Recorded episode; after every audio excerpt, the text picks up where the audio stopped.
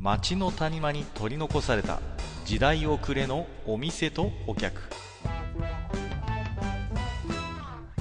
タバコ取り出し一服しても聞こえてくるのはざれ言ばかり。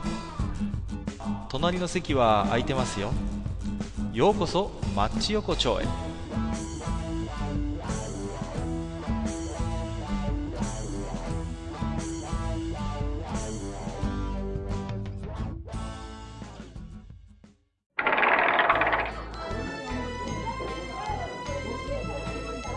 よいよ大将、まだやってるああ、かかいらっしゃいいらっしゃい。どうもああ、どうぞどうぞ、まあまあまあ。えーこちらにて失礼させていただきます。えいやいやー、しかしね、うん本当にまだこう、ちょっと蒸し暑い日がこう続きますけどね。いやー本当にね、そうですよね。ねえー、台風もね、まだできてるような感じですけどそうな。んですよ。ちょっと油断できないなと思って。いやいや、本当にですね。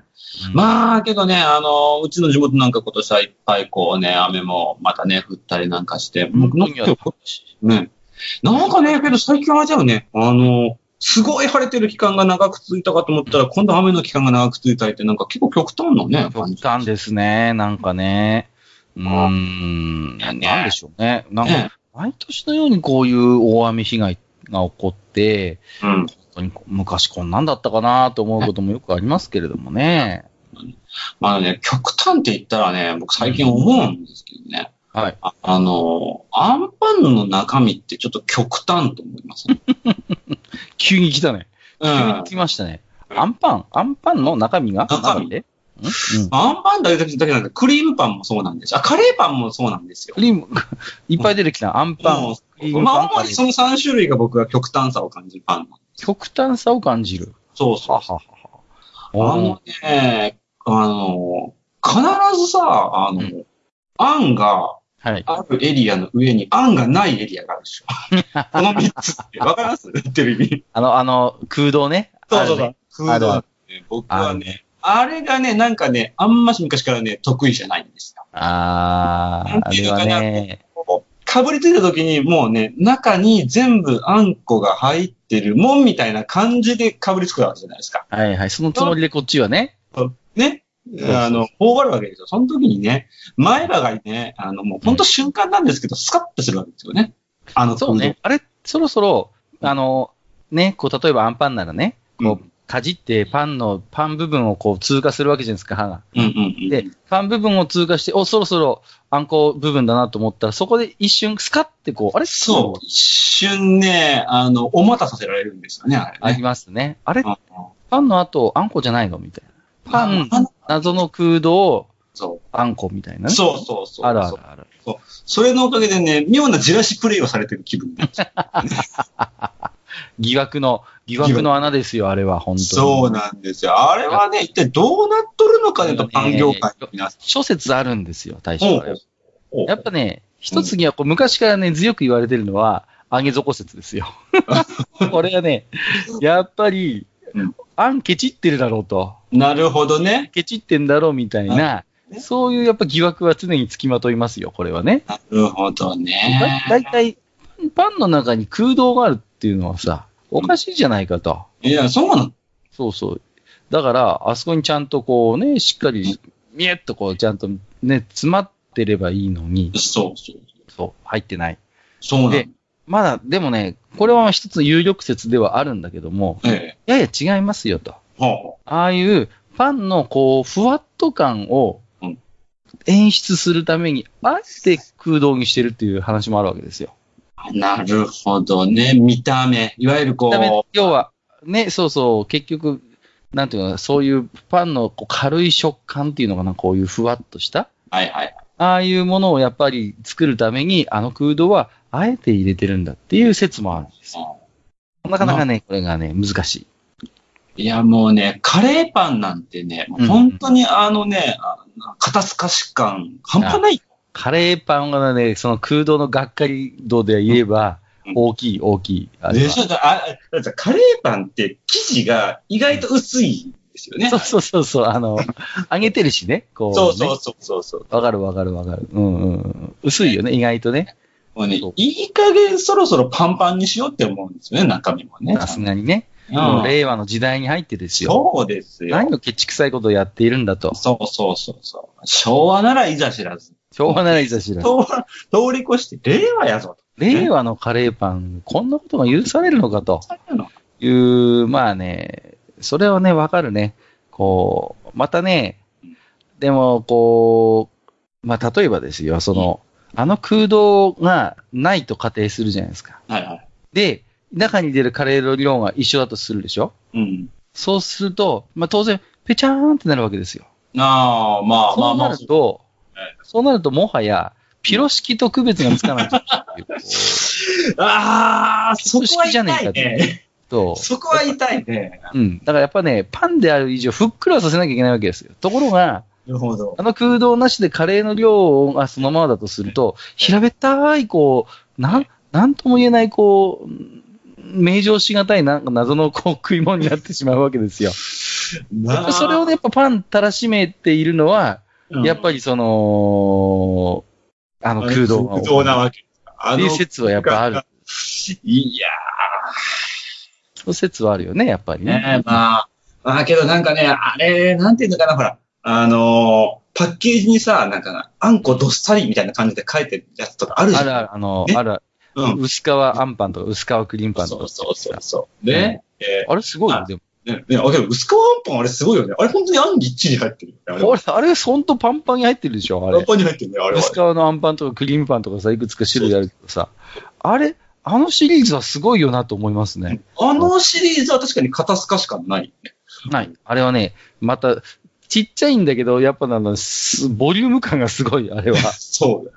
そうそうそうそう。あ、だから各種やっぱあれを見習ってほしいよね、やっぱり。そうだね。う。うんん。だから、まああの空洞はね、でもこう、うんなんていうのかな、私ももうこの年になってくるとですよ。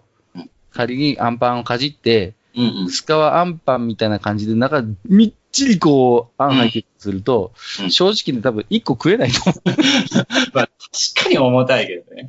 う。けどさ、けど、けど、けど、けど考えてみて、肉まんさんはちゃんとみっちり入れてきてるわけですまあまあまあまよ。あ。空洞なんかね。うん。肉まんさんはないね、あんまり確かにね。でしょ？うんまあまあね、違う種類とはいえ、まあ、なんていうんですか、こう、いわゆるこう、まあ、あんを、まあね、うんいわゆるこう、小麦粉的な something で、こう、包んだ something ね物なわけ。 something でね。 something でね。はいはい。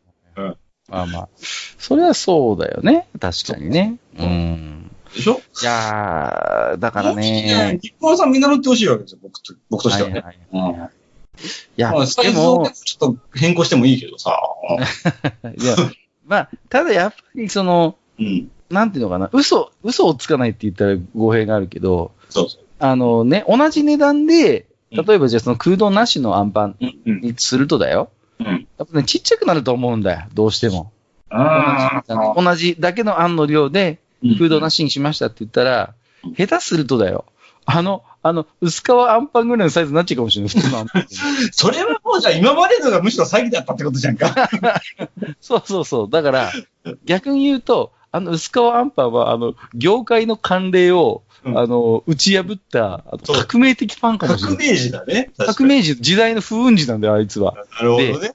多分ね、あれを世に出すときにね、パン業界から呼び出しがかかったと思うんですよ、僕ああ、は。もう相当いろんなね、各社からね、問い合わせもあり。ね、多分ね、山、あの、フジパンさんとかや山崎さんとかパスコさんとかね、あの辺の重役がみんなガン首揃えて、うんちょっと君、ちょっとそこに座りなまえと。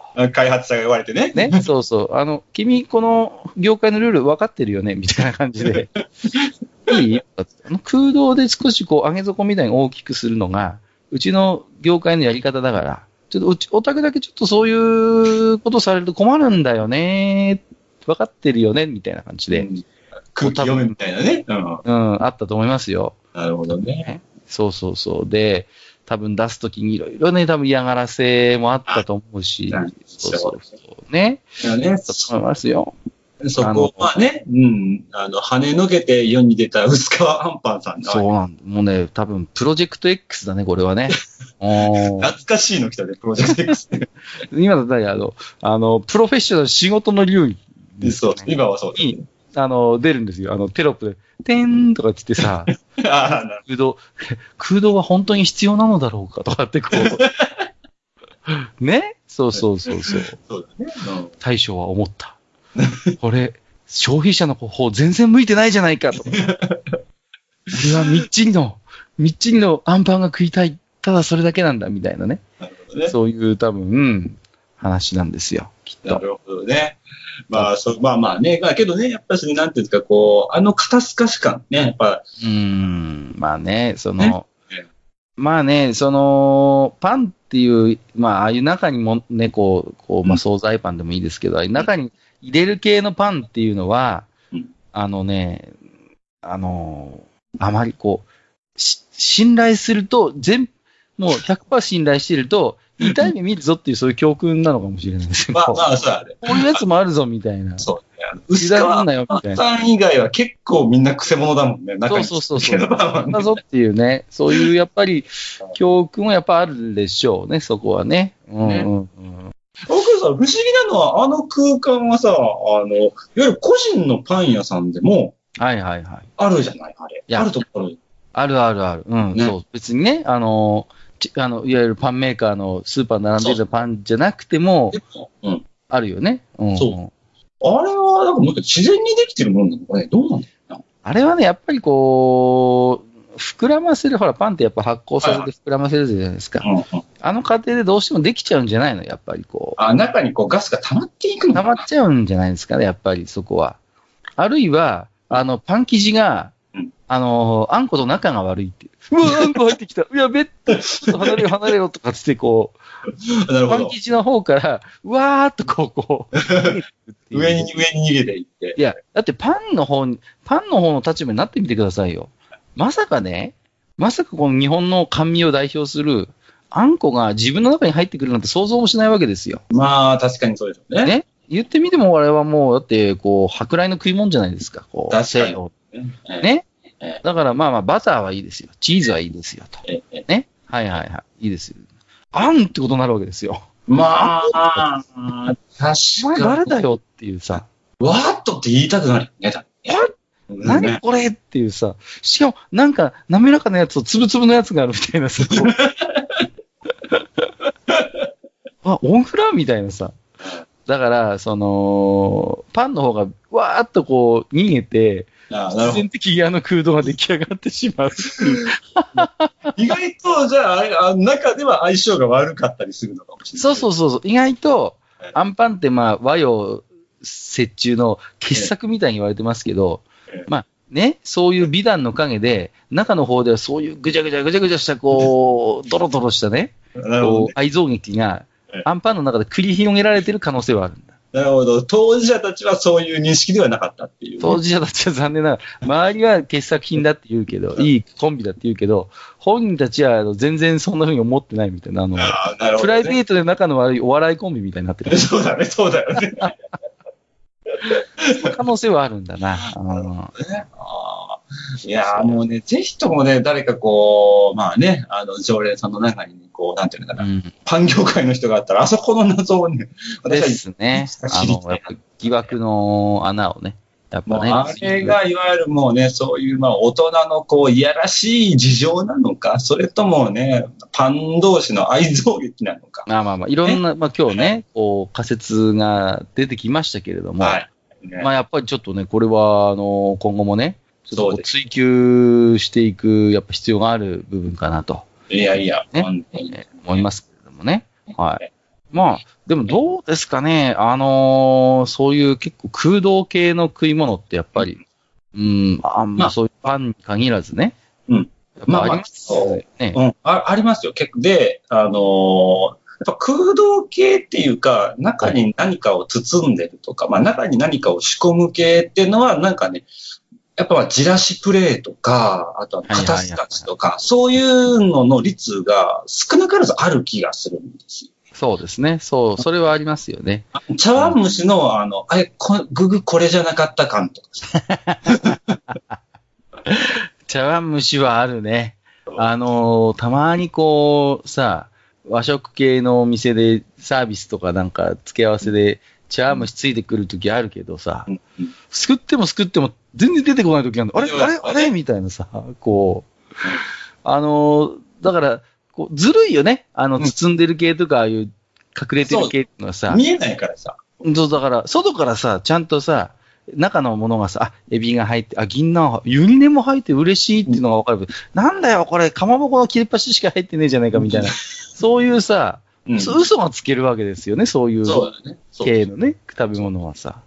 だから、そういうところをやっぱりね、あで、こう、あの、あれですね、こう、本心が出るね、その食べ物のね。そうそうね。うんうんそうなん俺はだってこう、例えばそういうお店に行って、茶碗蒸しできて、ゆり根が入ってたら、俺ちょっとこの店は信用できるなと思うもんね。うんうん。あちゃんとゆり根入って、あ銀杏も入ってんじゃん、もあね、まあその辺入ってるう。とさせてもらいま。うん。しっかりしてるなって思っちゃうね。あ、そうそうそう。それがですよ。何ですか、かまぼこの切れっ端ぐらいしか入ってないような、かね、茶碗蒸し出して、しれーっとしてたら、ちょっともう、ちょっとこの人は本当は、すごい愛想いいけど、ちょっと、あれだ、心の中で何考えてるかわかんねえな、みたなないんだよな、みたいな。ねそ。うそうそう。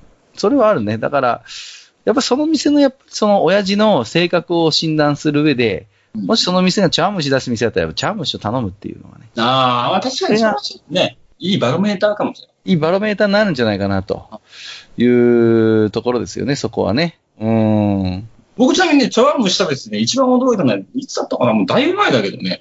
ある店で食べてたらね、中からうどんが出てきた時にびっくりした。それはどうなんだ？それは、それは、ちょっと、ある意味上げ底というか、ちょっと、うーん。それがね、意外とね、うどん合うんですよ。合う、合うのか、合うのか、合うんだ合うのよ。か。なんかね、か。卵のあんで閉じたおうどんみたいな感じで、なんか意外と合うんですよ。なんかでも、もはや別物みたいな気もしてそう、なんかね、までね、ちょっとね、軽く敗北感交わった、その時は。なんか、そう、なんかあの、基本なんていうのは、あの、茶碗蒸しって美味しいけど、うん腹にたまらないっていうのは、こうさ、うん。なんていうの、こう、そういうもんだと思ってるじゃないですか。はいはうどんみたいな、ああいう、こう、粉もん入ってるってちょっとビビるよね、こう、やっい。ぱり。そうだよね。うんおって思うよね。うん。ちょっともうそれだけでちょっとね、ボリューム感が出ちゃうからねボ。リューム感出ちゃう。でもその、そのボリューム感、いや、確かに味としてマッチして美味しいのかもしれないけど、そのボリューム感を期待してなかったみたいな。うんまあやっぱね、まあそういうまあ意外性はね。まあまあまあ、そうですよね。それはやっぱありますよね。そうそうそう。ね。うん。だあの、うちの方でもありますよ。あの、うちの方の地元のはい。パン屋で焼きそばパンってあるんですよ。はいはいはい。うん。ね。で、これ大将焼きそばパンって言ったらあれでしょ？あの細長くてさ、ああ、ああ、ね、コッペパンねに切り麺が入ってさ、焼きそば入ってるイメージあるでしょ？ね。その店の焼きそばパン違うんだようん。丸いんだよ。丸くて、丸くて中に入ってんだよ、焼きそばが。え焼きそ、そう、あれ、カレーパン方式なわけ？っていう。そうそうそう、カレーパン方式なの。で、多分、焼きそばパンって焼いたパンの後、後、後乗せスタイルだと思うよね。うん。で、でも多分その店ってね、焼きそば入れてから焼いてるせいなのか、ものすごいなんかね、あの、焼きそばがもちもちしてるんですよ。もちもちする。蒸されてる。蒸されてる、蒸されてんの。だから。で、かつその、あの、パンの周囲にこう、ソースみたいなのがこう染み出してて、ええなんかね、全然その、いわゆる普通の焼きそばパンと違う食い物になってるわけよ。ああ、ああ、なるほどね。あはいはい。そうそうそうそう。うん。で、うまいんだ。これが。これはこれで美味しいと思うの。なるほど。でもね、やっぱり空洞はあったね。い や、やっぱり空洞はあるんだよ。いやいや、うん空洞はやっぱ謎だね、やっぱりね。やっぱ謎だね。ちょっとこれはね、やっぱあの昭和、平成とこうね、数々研究者がチャレンジしてうん。解けなかった謎なんで、ちょっとやっぱり令和になったんで、そうですね。やっぱちょっとこれはね、ええやっぱ我々が少しちょっとこう、あの、パンの空洞研究所ということで、そうですね。謎を解くとね、多分、なんか賞をもらえるんじゃないかなと。いや、まあまあ、まずは、あの、ムーに乗せましょう。ね。オカルトから行くのか。オカルトかオカルトから、オカルト系で、あのついにあのパンの空洞の謎が解けた。謎が解けた。最初にもう、あの、すごいあの疑惑みたいなことをいっぱい書き連ねて。大丈夫かななんかもう、火星人が初めにそれを始めたとか、そういうネタになりそうで怖いけど。宇宙人のアイディアだったみたいな。まあまあ、そんなねなガスが入っていてみたいなね。そこからぐいんとこう話を戻して、えーっとですね、あの、今日もマッチ横丁たくさんお手紙が出てますんで、はいえーご紹介をね、していきたいと思っておりますけれどもね。はい。えーっと、今回もね、えーいつ、いっぱいいただいておりますんで、5つ目。はえーっと、三毛猫泣き太郎さんですね。いつもありがとうございます。ありがとうござい。はい。えー夕飯を外食で済まそうと決めたけど、何にするかまでは決めかねて、えー街中を車で走っていた中華料理さん、中華料理屋さんを横に行った時に、閣下と大将のトークを思い出したから、今夜はすぐ、トン揚げクロズに決定で。マッチ横丁が俺に、俺の日常に及ぼす影響は小さくないということで、その後に検索結果で、トン揚げクロズの検索結果はありませんっていう、こう、非常なる、こう、検索結果が出て、いや、三毛猫なき太郎さんがね、あえて酢豚ではなくて、トン揚げ黒酢と言っていただいたところにね、非常にこう、優しさを感じますけれどもね、マッチオプションに対すねるね。えーぜひともね、Google 検索上位に上がるように皆さん頑張っていただければ。いや全然出てこねえんだ、トン揚げ黒酢。ね。ねもうなんか黒酢のところに車線が敷いてあったりとかさ、かトン揚げの方に車線が引いてあって、なんかもう、この4文字熟語として絶対認めねえっていう、あの、Google さんの強い意志を感じるんだよね、こう。ね。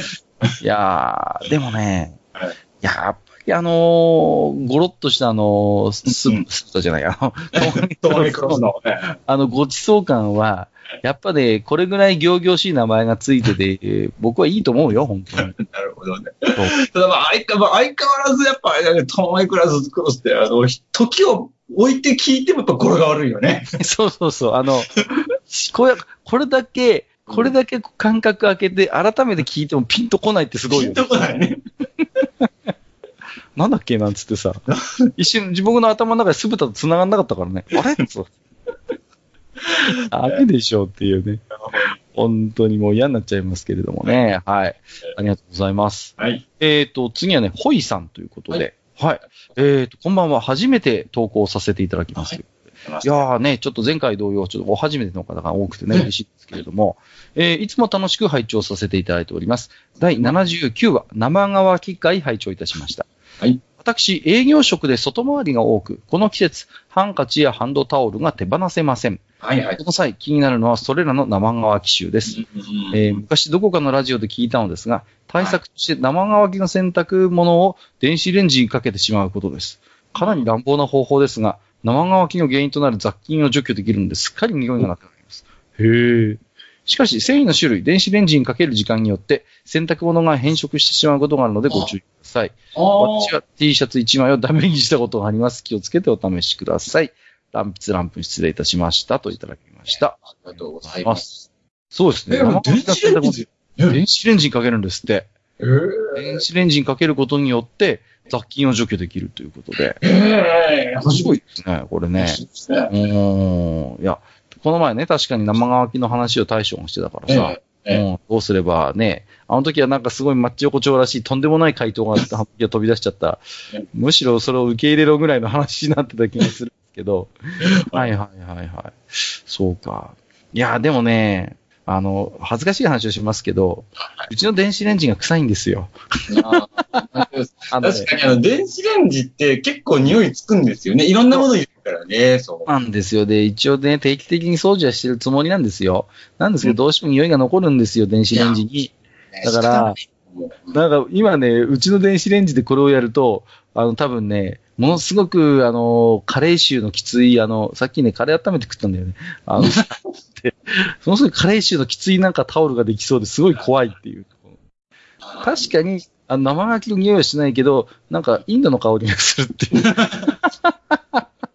ちょっとスパイシー。香りがするハンドタオルが出来上がるってどうなんだっていうね。うんまあ、まあけどね、確かに営業職とかね、外回りでね、人に会わなきゃいけない人とかはね、特に気を使いますよね、そういうとこはね。気使うと思いますよ、やっぱりね、匂いの問題って。結局ね、自分だけじゃなくて、やっぱり近くに来た人とかにもね、影響をやめますから、あの、うんやっぱ、ホイさんにしてみればね、ね。この辺は結構死活問題というか、多分笑い話にはならないだろうなと思うんですよね、うんやっぱね。うーん、だからね、ね。まあ、私もね、やっぱ、そろそろやっぱね、そろそろ人類はやっぱ次の段階に行くべきですよね。うんうんうん。そう、本当にね。ええだから、生乾き臭というものに、を、ええね、もう、やっぱ人類はね、そろそろ根本的な解決策を見出さないと。いけませんよね。ね国連語りがもうね、率先してやらなきゃなやっぱね、あのーあれですよね、ナショナル生乾き対策。委員会 NNT、NN、NNA みたいな。NNA みたいなところが、あのーやっぱりね、あのーちょっとこう、話し合って、各国の本当に技術者がね、額突き合わせて、ええどうにかしてこの生乾き臭をどうにかしなければいけないとかっていうことでね、しかも家庭レベルでね。うん。家庭レベルで、そうそうそうそう。だから、あの、そういう洗剤とかを開発してうん、国連のマークつければいいんですよ。バンって国連ほどね、バーンとね。うん NNA か検定品みたいな感じです。なるほどね。NNA 推奨品みたいな感じで。やっぱりね。うん。やっぱそれぐらいやっぱ必要ね。そうね。これからの時代ね。そうそうそう。はいでも、あれだよね。でも、はいあのー多分、寒い国の人たちはあんまり加盟しないだろうね。まあまあね、うちはそれにそんな大金出せねえよ、技術者そうそう、ね。関係ねえや、みたいな、ちょっと、そういう可能性はありますけれどもね。そうですね。まあまあ、まあ、主にやっぱしリードをするのはやっぱしあの、赤道付近の人たちですよね、やっぱり。ですね。ちょっとその辺と人たちと手を組んで、なんとかやっていきたいとやっていきたいいうことで、はい。ホイさんありがとうございます。はい。えーと、次はですね、毎度おなじみアマンさんですね。ありがはい、とうありがとうございます。えーと、次は牛乳拭いた雑巾臭だということで、これはね、これあはきついよ。本当にきついからね。これ。よくさ、こう学校で牛乳こぼすやついたじゃないですか、牛うん乳。痛い痛い痛い痛い痛い。で、雑巾で拭くんだけど、この匂いってもうたまんないよね、本当にね。うえーってなりますよね。こあう、時間経ったりすると。そう、あれさ、思うんだけど、あの、もう、牛乳専、牛乳拭き取り専用の何かもね。そう、そう、俺もそう思うの。あのね、多分、毎日、うんどこかの小学校で100本以上牛乳倒れてるはずなんですよ。うんまあまあまあまあ、そうですよね。今日も明日もきっとそうなんです。そうですね。そういうううっかり者の子供はね、全国100人はいるはずなんだ。毎日。まあまあまあまあ。で、日々牛乳臭い雑巾というのがこの日本においてえ100万以上量産されてる毎毎日。これはね、由々しき事態ですよ。やっぱり。えだから、一瞬にして、例えば牛乳のそういう乳臭い匂いを消してくれる洗剤とか、そうですね。えもう、あとはもう、牛乳が床にぶちまけられた時、それを拭く専用の何かこう、クロスみたいなのを開発して、えやるしかないね、やっぱりね。そうですね。これはね、本当にね、もうぜひともどっかのベンチャーさんがね、これもぜひね。ねはうちがい。、ねいや、本当に多分、各小学校あたりで常備されますよ、きっと開発されれば。あれでしょうね。結局、その雑巾に入ってるばい菌が栄養たっぷりの牛乳を食い荒らすみたいな感じそうなん、そうなんでしょうね。結局、それで、で、元々の牛乳のやっぱり匂いと混ざって、ひどい匂いになっちゃうと思うんですよ。ほん、だから、でしかもね、これ落ちないのよね。うちもこの前さ、息子が牛乳派手にこぼして、うん洗濯したんだけど、一回洗っただけじゃ全然臭くてさ。ああ。結局ね、3回ぐらい洗ったもんね、漂白剤とかたっぷりかけて。だからね、しつこいのよ、牛乳の匂いって。取れないの、本当に。ああ。そうなんですよ。困りますよね。ねえー、で、同じくアマンさんもう一ついただいてますので、はい今日最後にご紹介しますけれども、えー、部屋干し臭の匂いを嗅ぐたびに、お天道様のありがたさを実感する。うんそんなヒール役なので多めに見てやりましょう。ああ、なるほど。は いなるほど、これはね、いかにもマッチ横丁らしい回答ですよね。ど。そうですね。あの、あの、部屋干しのあの生乾きの匂いがあるからこそ、うんお天道様の天日干しのありがたみがわかるっていうことね。まあ、確かにそれは言えてるかもしれませんね。うんよくあの最近洗剤とか柔軟剤の CM で、部屋干しでも匂わないとか、お天道様の匂いとかってさ、やるじゃないですか。うんあの、全然叶わないもんね、本当の天日干しの。やっぱそうですね。そうなんですよ。だからね、やっぱ太陽ってすげえなと思いますよね、そう考えるね。あの、もう真夏なんかこう取り込んだ瞬間とかめっちゃ暑いですもんね。ね暑いよね。ねあの、僕さ、あの本当に、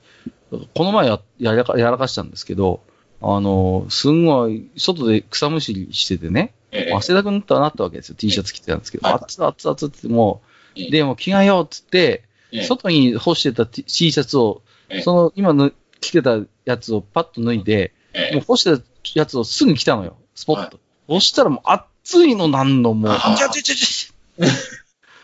でもうね、やけどするかと思うぐらいの熱さでさ、うわっと思いましたね、本当にね。えまたね、黒い T シャツだったもんですから、もうね、吸収して熱を。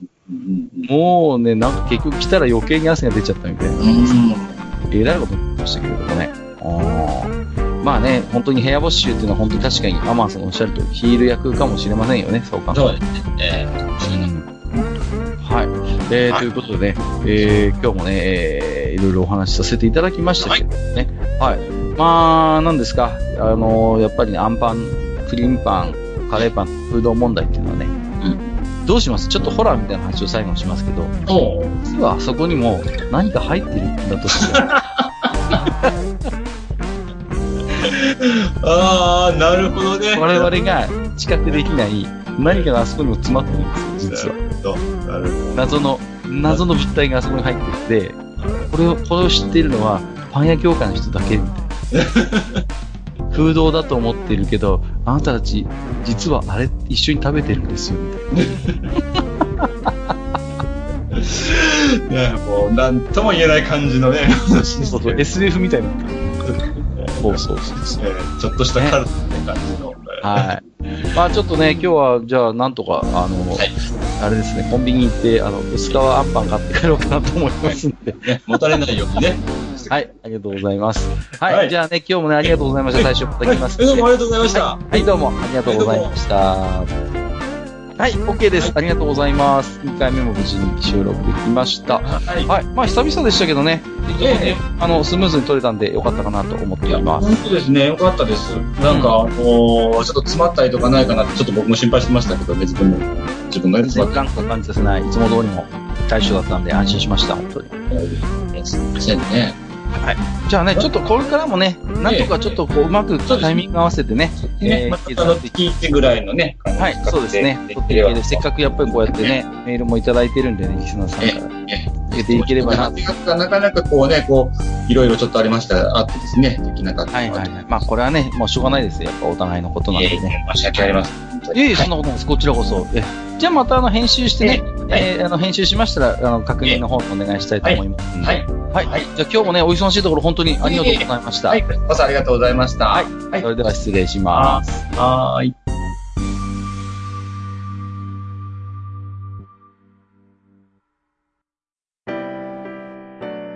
おっさん二人でお送りしているトークラジオ、マッチ横丁。番組では皆様からの置き手紙を募集しております。置き手紙はブログのお便り投稿フォームのほか、番組メールアドレスからもお受けしています。番組メールアドレスは、マッチサイドアットマーク gmail.com matchside アットマーク gmail.com となっております。また、番組公式ツイッターでは、番組更新のお知らせ、次回更新予定日をご案内しております。ブログのリンク、またはツイッター上で、マッチ横丁を検索してフォローしていただければ幸いです。また、公式ツイッターへのリプライや、ハッシュタグ、マッチ横丁をつけていただいたつぶやきも、番組内でご紹介させていただく場合がございます。皆様からの置き手紙、お待ちしております。